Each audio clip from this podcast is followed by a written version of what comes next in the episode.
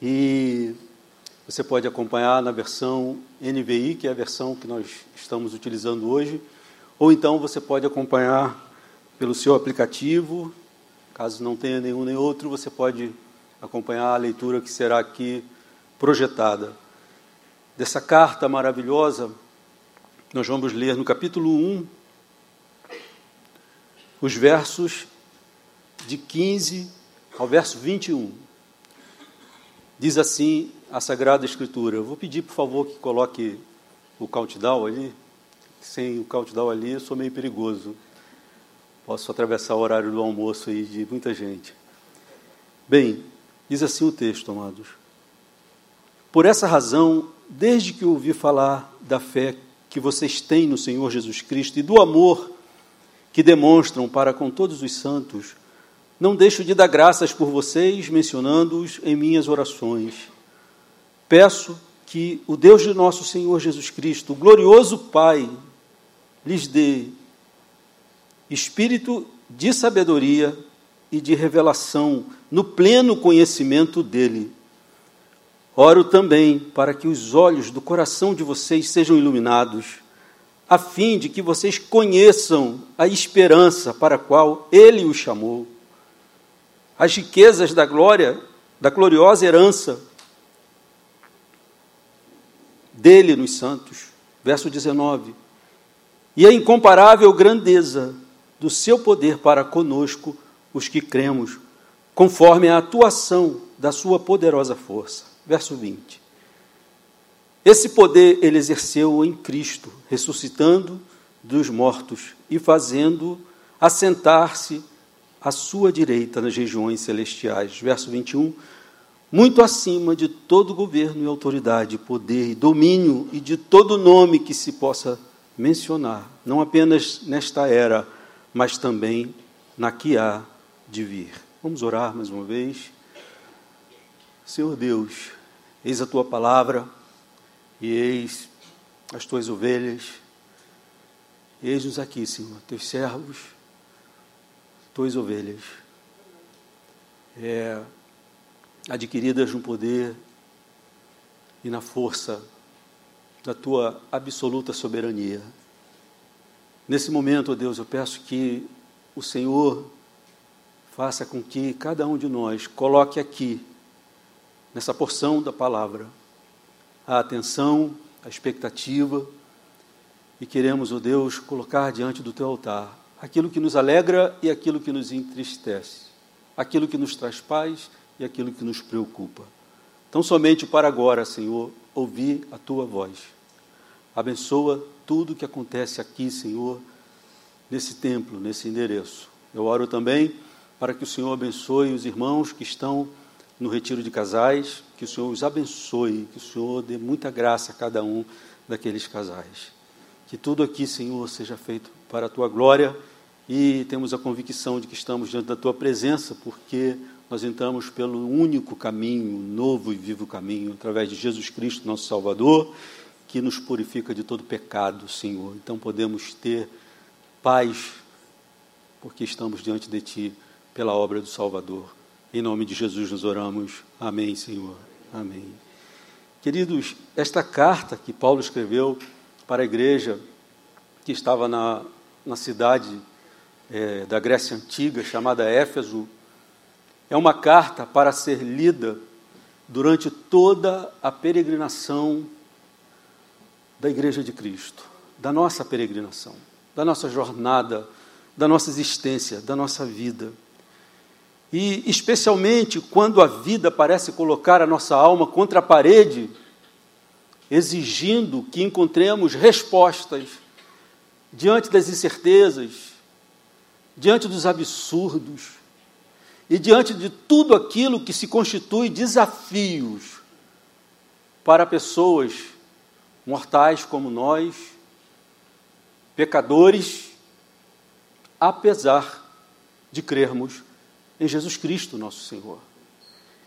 E esta carta deve sim ser lida, compreendida, estudada, crida vivida durante toda a peregrinação da nossa história, porque esta carta nos convida a olharmos através da janela da revelação que a Escritura abre, para contemplarmos, amados, alturas insondáveis.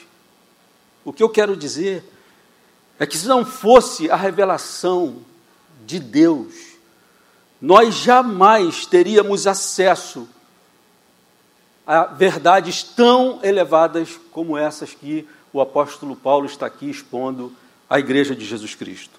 Cada trecho dessa carta revela uma parte dessa verdade elevadíssima, maravilhosa e gloriosa. E dessa carta nós temos esse trecho que nós lemos, dos versos 15 até, os, até o verso 21 do primeiro capítulo.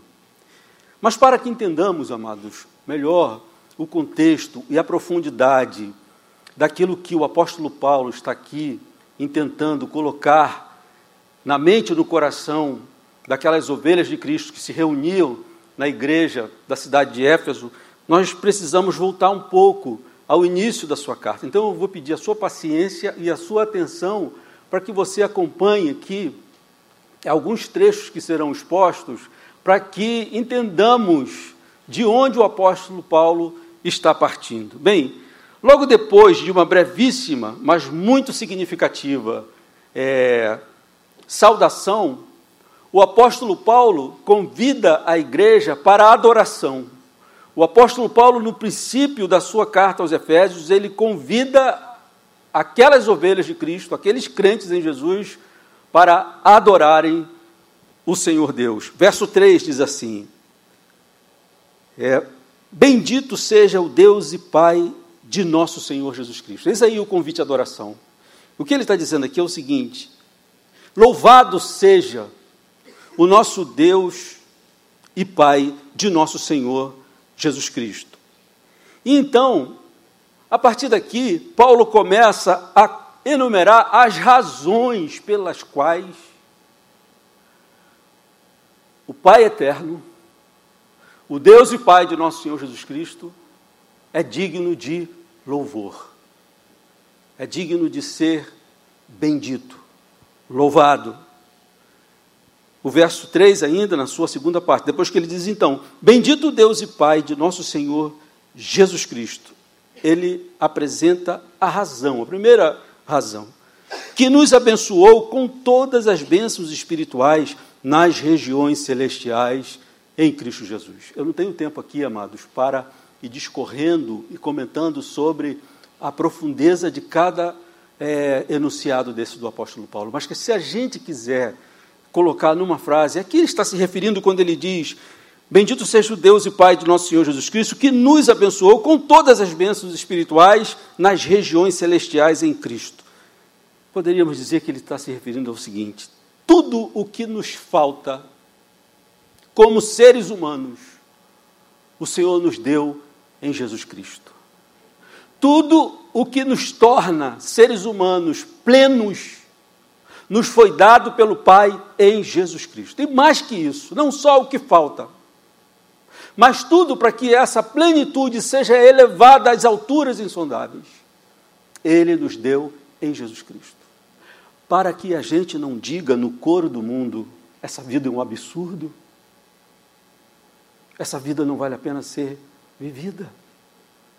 Tudo, toda essa carência que nos levaria a fazer um coro com muitas vozes, dizendo que a vida não vale a pena, foi nos dado em Jesus Cristo. Bem, e isso tem uma razão, amados. Ele continua aqui. O apóstolo Paulo tem uma mente muito lógica, muito cadenciada. Tudo isso tem uma razão. Ele não nos abençoou por acaso, sabe? Olha ali o João. Está a ponto de se danar para sempre, vou salvá-lo. Não, amados. A grande verdade, a verdade inacessível, se não fosse a revelação, é a seguinte: Ele não nos abençoou por acaso. Então ele continua, Efésios 4, 6. Porque Deus, olha só, Ele nos abençoou com todas as bênçãos espirituais nas regiões celestiais em Cristo. Por quê? Porque Deus nos escolheu nele, em Cristo, antes da criação do mundo Você está percebendo para onde o apóstolo Paulo está conduzindo a sua mente, a sua fé, a sua compreensão, para sermos santos e irrepreensíveis em Sua presença. Versos 5 e 6. Em amor, nos predestinou para sermos adotados como filhos, por meio de Jesus Cristo, conforme o bom propósito da Sua vontade. Olha só, não foi por acaso. Para o louvor da Sua gloriosa graça, a qual Ele deu gratuitamente no amado, em Jesus Cristo.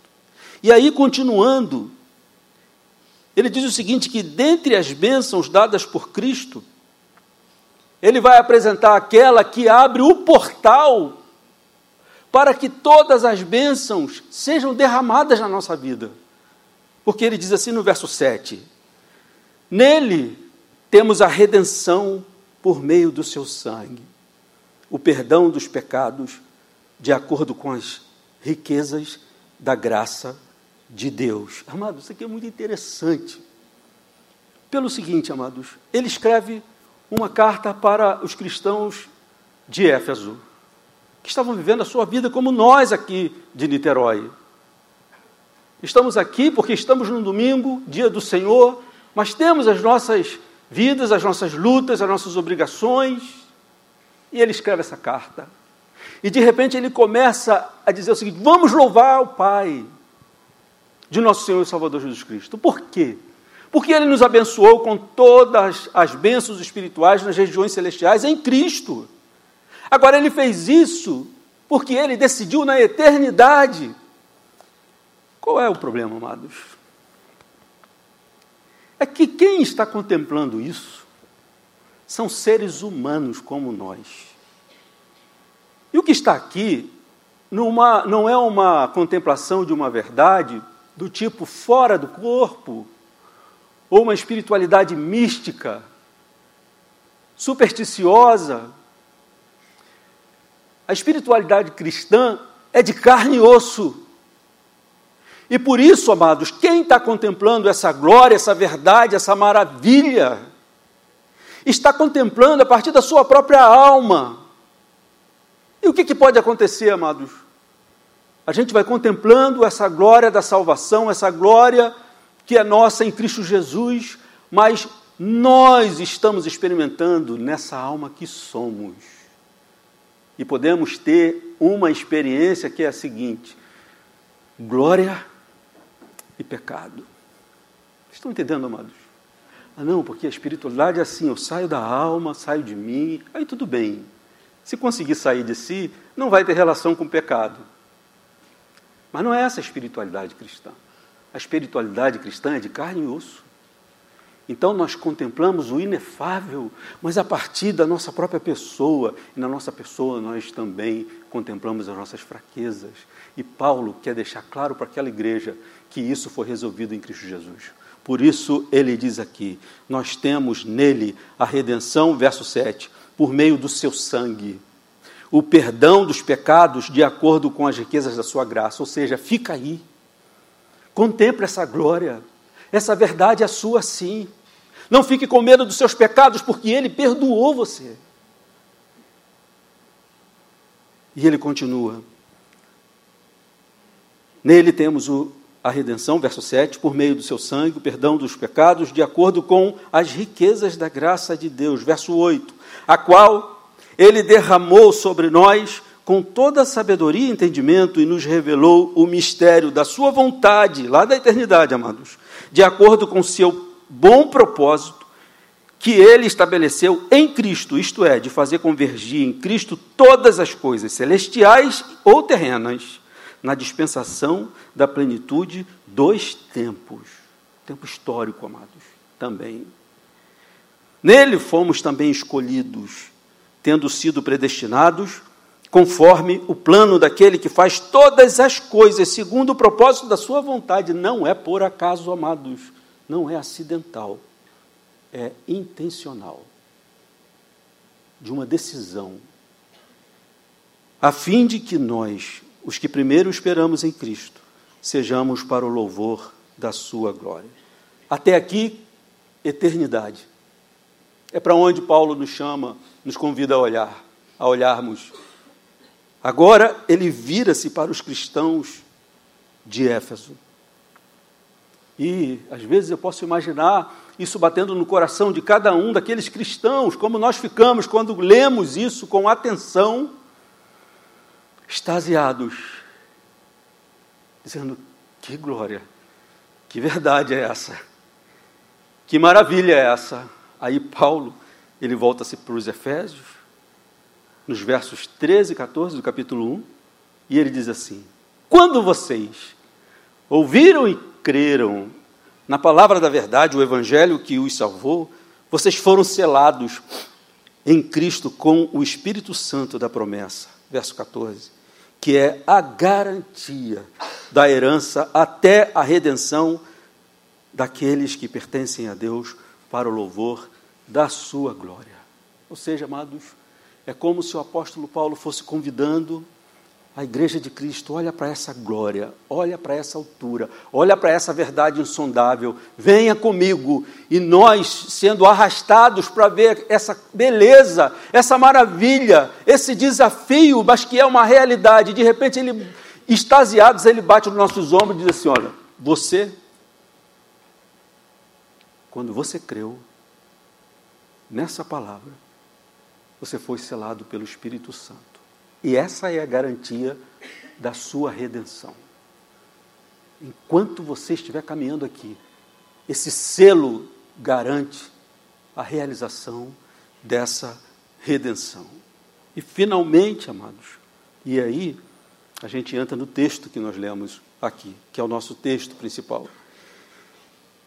Finalmente, Paulo declara aos Efésios que por essa condição existencial deles, ele não cessava de agradecer a Deus.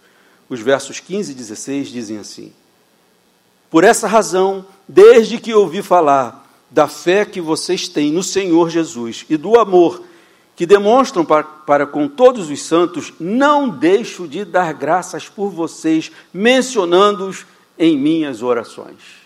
Falei no culto anterior, e quem está falando aqui é o maior dos teólogos. Ele desenvolveu toda a verdade pregada por Cristo e pelos seus apóstolos. Sistematizou, aprofundou. Ele é o pai da teologia do Novo Testamento. Um homem muito bem preparado academicamente, da escola de Gamaliel. Um teólogo exemplar, magnífico. E um homem também de profundas experiências é, espirituais com Deus, como ele mesmo relata.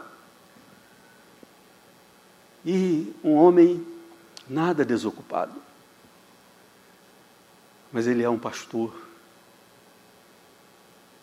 E ele, quando pensa na vida daqueles efésios, ele tem tempo para que em suas orações ele agradeça, como ele diz, sempre por aquela realidade.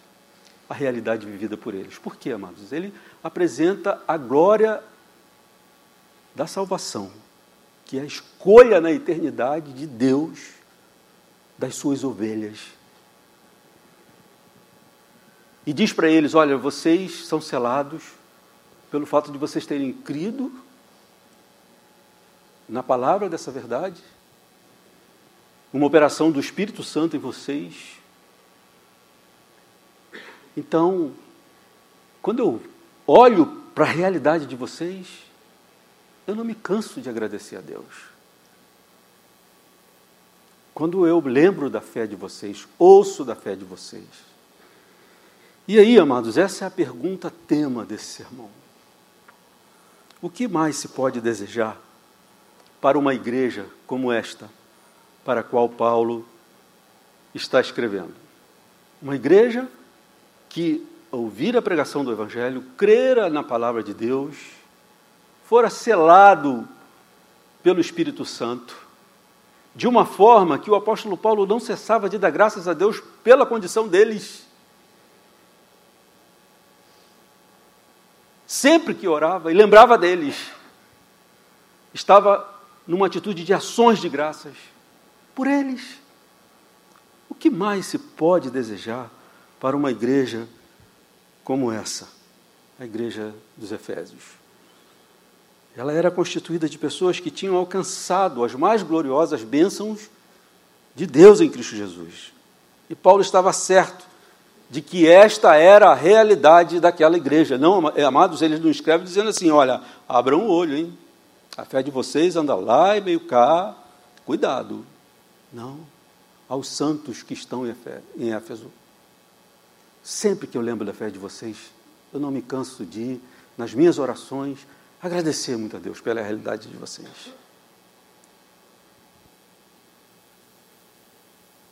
O que mais se pode esperar para uma igreja como essa?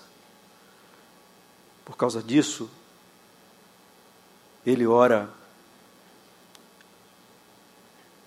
agradecendo a Deus sempre que se lembrava, mas também, amados, Paulo sabia, e presta atenção no que eu vou dizer, Paulo sabia que é possível ser cristão de verdade sem conhecer e nem entender a grandeza daquilo em que se crê. Era uma igreja verdadeira, tinham crido de verdade, mas é possível ser cristão de verdade sem conhecer e nem entender a grandeza daquilo em que se crê. E é por isso, amados, que ele ora por aquela igreja já tão ricamente abençoada, e a sua oração está a partir do verso 17. Eu peço que você acompanhe aqui. Olha a oração do apóstolo Paulo. Peço que o Deus de nosso Senhor Jesus Cristo, o glorioso Pai, lhes dê espírito de sabedoria e de revelação, no pleno conhecimento dele Oro também para que os olhos do coração de vocês sejam iluminados, a fim de, a fim de que vocês conheçam a esperança para a qual ele os chamou. As riquezas da glória, da gloriosa herança dele nos santos. E a incomparável grandeza não se compara a nada do seu poder para conosco, os que cremos conforme a atuação da sua poderosa força. Ele já está aqui dizendo o seguinte: olha, vocês creem dessa forma? Porque ele operou poderosamente na vida de vocês. Eu oro para que vocês tenham os olhos abertos para isso. Porque pode ser que ali no meio do caminho alguém pense: olha, sou muito bom, pensei muito bem, essa vida é assim, tem que ter uma resposta para isso tudo. E fui chegando à conclusão, me chamaram para a igreja. Não foi isso foi o poder de Deus na sua vida, que pode ter usado tudo isso, mas foi o poder operante dele na sua história e na sua vida. E aqui, amados, o apóstolo Paulo revela a grandiosidade do seu coração pastoral. O apóstolo Paulo não ignorava um fato que não pode ser ignorado. Tudo isso é muito glorioso e tudo isso é mostrado desde o começo da carta quando nós nos damos, nos damos conta de que somos cristãos, crentes em Jesus. E quando vamos para esse ensino, vemos que tudo é muito mais glorioso. Porque foi Ele que planejou a minha história, e foi Ele que, que operou na minha vinda para Ele. Tudo isso é muito glorioso, como mostra a carta desde o seu início. Agora, ele sabia estava ensinando que o que aqueles cristãos da igreja de Éfeso experimentavam era fruto de uma decisão eterna de Deus.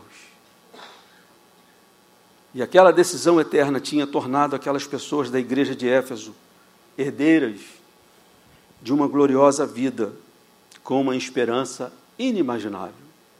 Mas sabe o que acontece, amados? Paulo não ignorou a condição em que eles estavam vivendo. Eles estavam no mundo.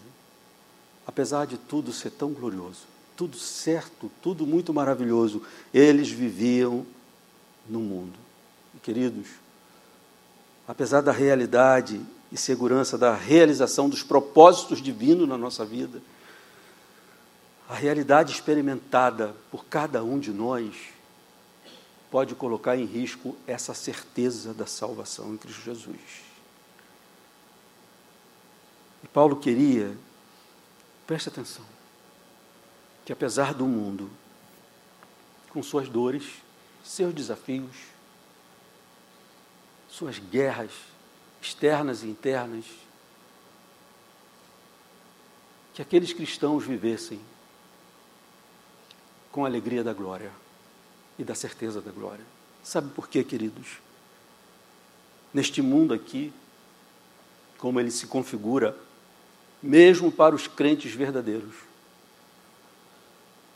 nós podemos acordar numa bela manhã com a esperança do salvo.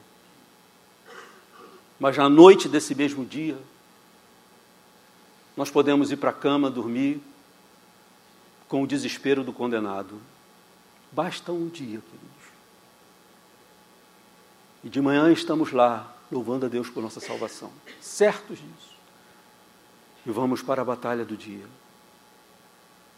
E algumas circunstâncias podem nos jogar na cama para dormir, desesperados, como se fôssemos condenados.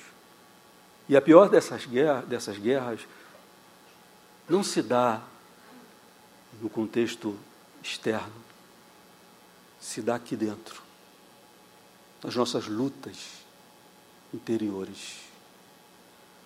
Como eu vi há um tempo atrás, uma pessoa me falando, poxa, fulano teve uma crise tão grande que disse, eu acho que eu não sou escolhido.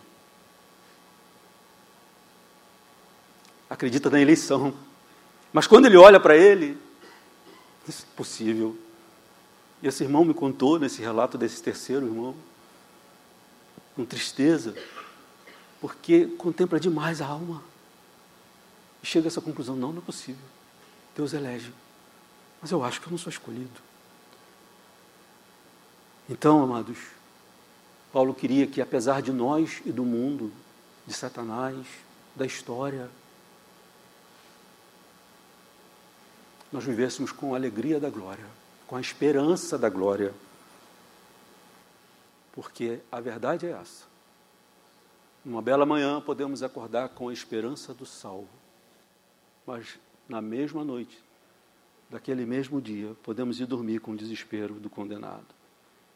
E aí, Paulo mostra seu coração pastoral, prosseguindo na sua oração nos versos 20 e 21. Olhem para que beleza. Esse aqui eu chamei, amados, do lugar mais nobre do palácio da certeza de salvação. Repito, nesses versos do apóstolo Paulo está o lugar mais nobre do palácio da certeza de salvação. Verso 20, ele diz assim: Esse poder que ele vem exercendo na nossa vida, esse poder, ele exerceu em Cristo ressuscitando dos mortos, fazendo-o assentar à direita, à sua direita, nas regiões celestiais, muito acima de todo governo e autoridade, poder e domínio, e de todo nome que se possa mencionar, não apenas nesta era, mas também na que há de vir. O que Paulo está dizendo aqui, amados? Para onde ele quer nos levar? A que verdade ele quer nos expor? Amados, preste atenção. Se ele fez a oração que fez nos versículos anteriores, ele não poderia deixar de fazer essa oração. Paulo é muito coerente, altamente pastoral, cuidadoso com as ovelhas de Cristo. O que, é que ele pediu nas orações, nos versos anteriores, amados? Que os olhos dos cristãos fossem abertos para que eles contemplassem a glória da vocação deles. O lugar sagrado que começa na eternidade e nos alcança no nosso tempo. E com a certeza de que, pelo selo do Espírito Santo, nós seremos conduzidos para essa eternidade vivendo esta glória. Ele fez essa oração. E ele sabe que o Senhor responde, porque Deus é zeloso por sua igreja, pelas suas ovelhas. Agora, qual o problema? Que eu digo aqui, se ele pediu isso, ele não poderia deixar de fazer essa oração que ele faz aqui.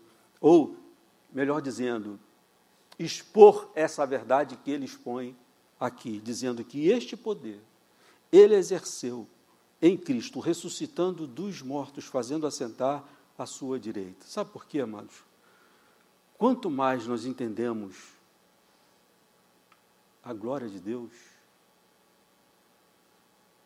e a sua gloriosa salvação, mais inadequados nos sentimos. Esse é o resultado. É possível ter os olhos abertos? Claro que sim, está aqui a oração, está aí a igreja de Cristo, testemunhando isso. Essa certeza, pessoas que abrem mão, às vezes, da própria vida por essa glória. Mas qual o problema? Quanto mais convictos, conscientes ficamos dessa glória, mais inadequados nos sentimos. Quando nós vamos para as biografias dos santos do passado, da história do cristianismo, o que nós mais vemos é a confissão da fraqueza do seu próprio coração, da inadequação. Então, amados, o apóstolo Paulo tem a necessidade de colocar isso diante daqueles cristãos, está colocando aqui diante de nós nesta manhã. Olha, a glória é essa. Você, João, Maria, moradores dessa cidade, vocês são frequentadores da igreja plena porque vocês são crentes em Jesus Cristo. Mas eu quero dizer uma coisa para vocês. Paulo, não eu, viu, amados, falando. Vocês são hoje cristãos porque uma decisão foi tomada na eternidade. E o poder de Deus foi efetivo na vida de vocês. Por isso vocês são crentes em Jesus, selados no Espírito Santo. E aí, amados, eu já falei aqui, a espiritualidade cristã não é do tipo uma saída do corpo, que se ignora a humanidade, não, ela é vivida em carne e osso. E tudo bem, eu creio mas eu sei quem eu sou. Então, amados, o que temos aqui é um duplo. Glória, convicção da glória e uma inadequação experimentada. E ele mesmo, o apóstolo Paulo, numa, num texto autobiográfico escrito lá para os Romanos, capítulo 7, verso 14, ele fala dessa, desse dilema. Se você tiver paciência, ouça-me o que Paulo está aqui dizendo nessa, nessa nota autobiográfica, falando desse dilema de olhar para toda essa glória de Deus em nós, mas também olhar para dentro da alma e ficar perplexo com o que ele encontra. Ele diz assim, em Romanos 7,14: Sabemos que a lei é espiritual, eu, contudo, não sou, pois fui vendido como escravo ao pecado. Não entendo o que faço Pois não faço o que desejo, mas o que odeio. E se faço o que não desejo, admito que a lei é boa. Neste caso, não sou mais eu quem o faz, mas o pecado que habita em mim. Sei que nada de bom habita em mim, isto é, em minha carne, porque tenho o desejo de fazer o que é bom, mas não consigo realizá-lo.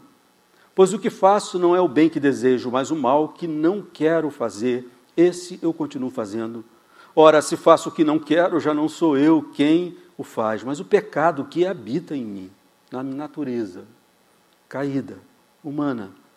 Assim encontro esta lei que atua em mim. Quando quero fazer o bem, o mal está junto de mim. No íntimo do meu ser, tenho prazer na lei de Deus. Isso é verdade, amados. Tudo isso é muito maravilhoso. É ou não é, queridos? Amados, se não é isso, não é evangelho. Nós estamos aqui porque Ele nos escolheu antes da criação do mundo. Amém? Esse é o Evangelho. Se você vive dizendo que você crê no Evangelho, esse é o Evangelho. E ele continua. No íntimo do meu ser tenho prazer na lei de Deus, mas vejo outra lei atuando nos membros do meu corpo, guerreando contra a lei da minha carne, da minha mente tornando-me prisioneiro da lei do pecado que atua nos meus membros. Sabe, amados, odiar quando tinha que amar, desrespeitar quando tinha que respeitar. A gente sabe que não é para ser assim, mas quando você percebe, já foi. É isso que ele está se referindo, amados. Aí ele exclama: Miserável homem que sou, quem me libertará do corpo sujeito a esta morte? E ele diz: Graças a Deus por Jesus Cristo, o nosso Senhor. Voltando aqui, amados, para que ele está esclarecendo para os Efésios, esse poder ele exerceu em Cristo ressuscitando dos mortos, fazendo assentar-se à sua direita. Queridos, por que Paulo usa como exemplo do exercício do poder de Deus a ressurreição de Cristo? Por que, que ele não usa como exemplo do exercício do poder de Deus a criação, por exemplo? Quando olhamos para toda a criação, ficamos convictos que para que tudo isso seja como é, foi necessário um absoluto e soberano poder, não é verdade, amados? E a Bíblia diz que ele fez tudo pelo poder da sua palavra. Haja luz e houve luz. Que poder é esse? Vamos fazer um mestrado, um pós-doutorado, um doutorado, pós-doutorado sobre isso e não vamos chegar à conclusão. A grandeza desse poder. Por que, que ele não usou? Poderia bastar. Por que, que ele não usou como exemplo o exercício do poder de Deus na providência, do governo de Deus? Porque ele criou todas as coisas e todas as coisas estão aí pelo exercício do seu poder todos esses planetas nesse universo, nessa dança cósmica, sem se chocar, mantendo a vida, a preservação de todas as coisas. É a lei física, José. Quem é o Deus da lei física? É o poder dele. Por que, que ele não usou esse exemplo? Por que ele escolhe o poder exercido na ressurreição de Jesus Cristo dentre os mortos, queridos. Sabe por quê? Porque nós experimentamos essa vida, mesmo depois de crente, sabendo de toda essa glória, neste mundo e nesta natureza enfraquecida. E foi esta natureza enfraquecida que Cristo tomou para si quando ele encarnou. É como se o apóstolo Paulo estivesse dizendo assim: sabe aquela natureza, a sua natureza, foi a natureza que ele tomou. Ele só não pecou, mas ela era enfraquecida. E não houve nada que impedisse dele atravessar por sua vida, nem mesmo a própria morte, por causa do exercício do poder de Deus. Ele está na glória do Pai pela eternidade. É este poder que Ele está atuando em você. Amados, com certeza a luta ganha outra perspectiva. E eu falo aqui nessa manhã para você que pode estar quase jogando a toalha. Não aguento mais lutar contra isso. É maior que eu. Tenha certeza que Ele é poderoso para te ajudar a atravessar. Quando nós olhamos para a fragilidade da nossa alma, das nossas emoções, dos nossos afetos, podemos ficar temerosos. Mas o que Paulo está dizendo aqui nesta manhã para todos nós, que o poder que é exercido na nossa vida jamais vai permitir que nada nos impeça de chegar à glória de Deus. Não faltou luta e desafio para Jesus Cristo. Logo no começo, estava lá no deserto sendo tentado. Satanás de olho, porque já tinha jogado uma natureza original no chão e disse: Epa, ele é realmente humano, e é ali que eu vou atacar. Na fome, na possível sede de glória, experiências espirituais, e ele atacou ali. Mas o poder que o Senhor exerceu, não só lá ressuscitando dos mortos, mas estando em todos os seus desafios. O que Paulo está aqui nos dizendo, amados, a gente pode sublinhar numa única frase, é o seguinte: não tema absolutamente nada. Eu sei o mundo no qual vocês vivem, mas acontece que vocês conhecem a eficácia desse poder é fundamental a crença na ressurreição de Cristo. Amém, amados? Todos nós cremos que Cristo ressuscitou dos mortos O Espírito Santo habita em nosso coração porque ele ressuscitou dos mortos. Nós conseguimos estar aqui porque ele ressuscitou dos mortos. Então, o que o apóstolo Paulo está dizendo é o seguinte: olha para lá. Ele não conseguiu, você conseguirá também, não por você, não por sua espiritualidade. Tudo isso tem o seu lugar e é maravilhoso, mas você vencerá por causa do poder que está sendo efetivo na sua vida.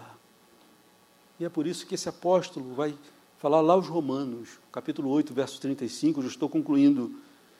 Quem nos separará do amor de, de Cristo? Será a tribulação? Separar aqui, amados, é arrancar. O mal venceu. Será angústia? Olha para Cristo. A angústia o venceu? Olha para o Getsemane. Minha alma está triste até. Até onde? Até a morte. A angústia não o venceu. A angústia não o venceu.